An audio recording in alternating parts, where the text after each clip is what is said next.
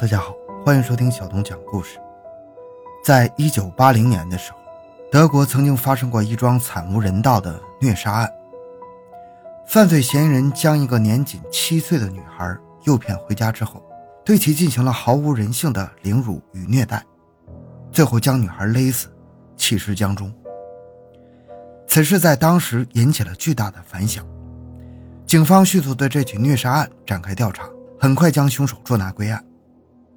然而，在法庭上，凶手面对自己虐杀女孩的母亲，竟厚颜无耻地辩称，自己之所以将女孩凌虐致死，是因为当时自己的精神状态不稳定。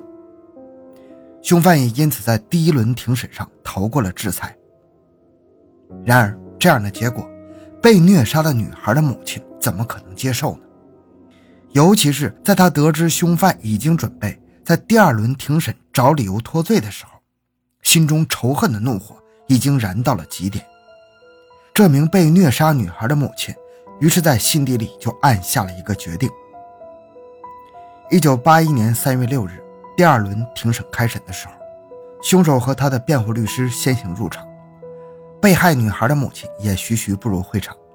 就在法官准备宣布庭审开始的时候，被害女孩的母亲。突然从腰间拔出一支手枪，向凶犯连开了八枪。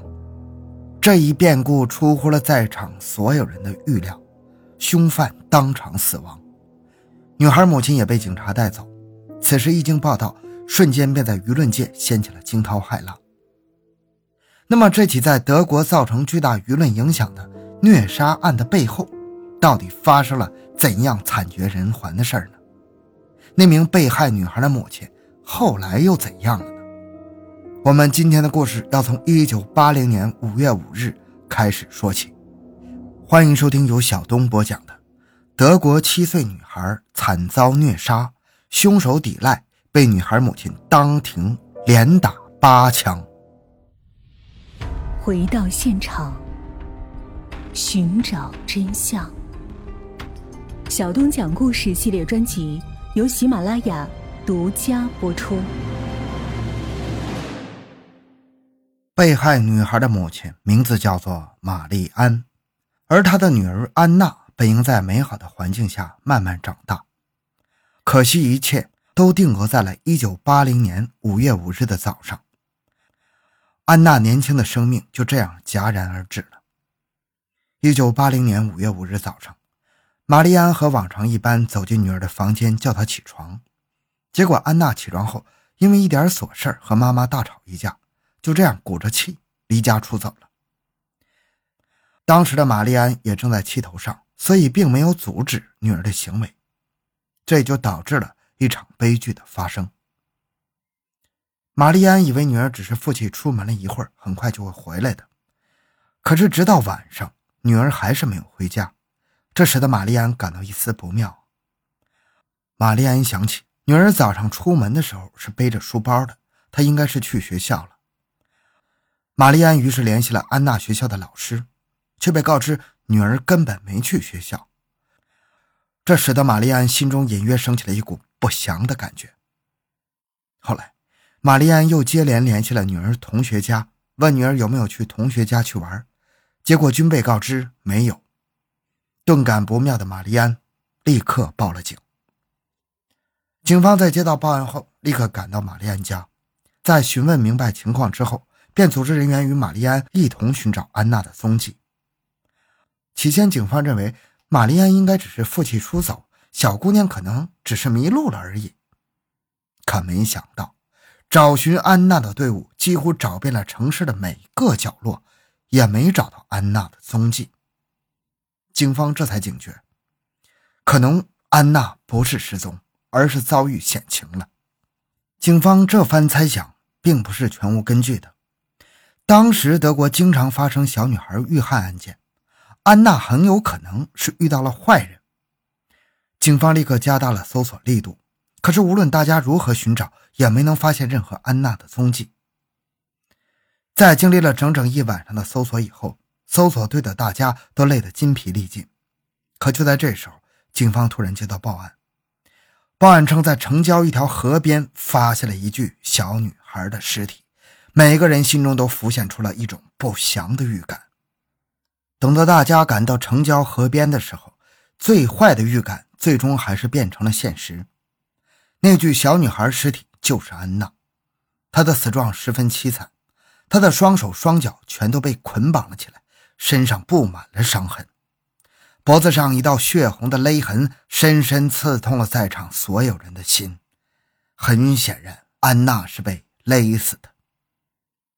见到自己女儿惨死，玛丽安几乎昏了过去，而这起小女孩失踪案因此也被定性为一起谋杀案。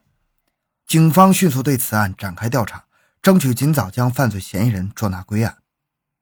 警察向附近的居民了解到，就在五月五日上午，曾看到有个小女孩在街头独自玩耍。目击证人称，随后不久，一名男子走过去和小女孩搭话，和小女孩说自己家里有可爱的小猫，问小女孩要不要去他家去玩。天真的小女孩一听有小猫，心花怒放，就这样跟着那名男子走了。后经证实，那名被陌生男子带走的小女孩就是安娜。之后，安娜被陌生男子带回了自己的家，一场人间悲剧就这样发生了。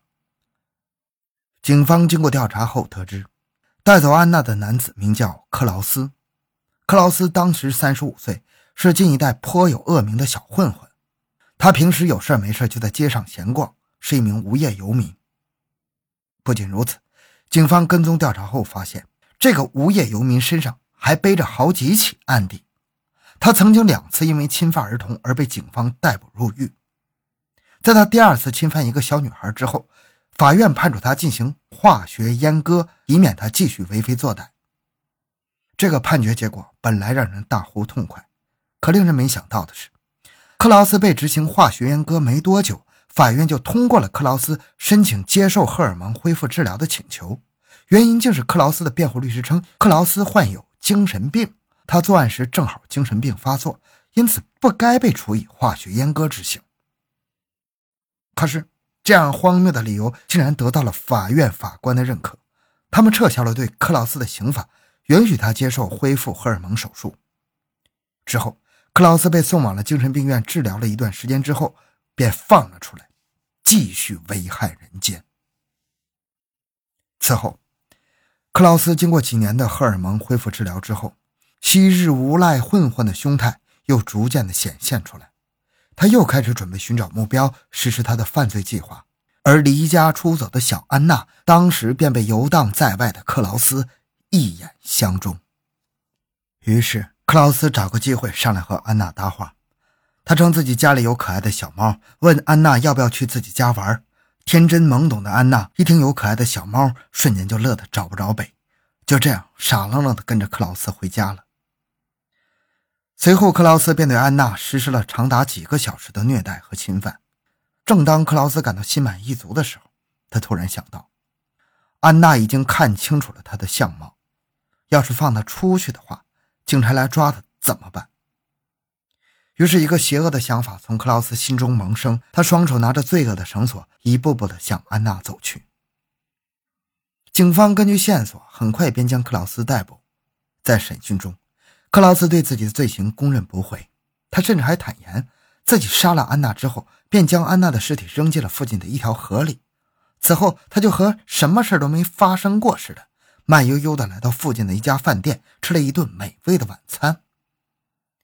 审讯到了这里，这起案件的开始到结束已经很清晰了。接下来，凶犯将接受法律的审判。玛丽安相信法庭会给他惨死的女儿一个公正的交代。然而，玛丽安突然得到一个消息：克劳斯的辩护律师正在想方设法给克劳斯脱罪。一旦克劳斯又像以前一样，因为患精神病的理由逃过了法律的制裁，那女儿的仇。可能这辈子都报不了了。很显然，对这样的结果，玛丽安是不能接受的。于是，他开始积极收集证据，准备在法庭上予以克劳斯致命的一击。一九八一年三月四日，法庭正式开庭审理了这场谋杀案。为了这场审理会，玛丽安已经准备了许久。他收集了许多克劳斯曾经的犯罪证据，希望以此一举将克劳斯击垮。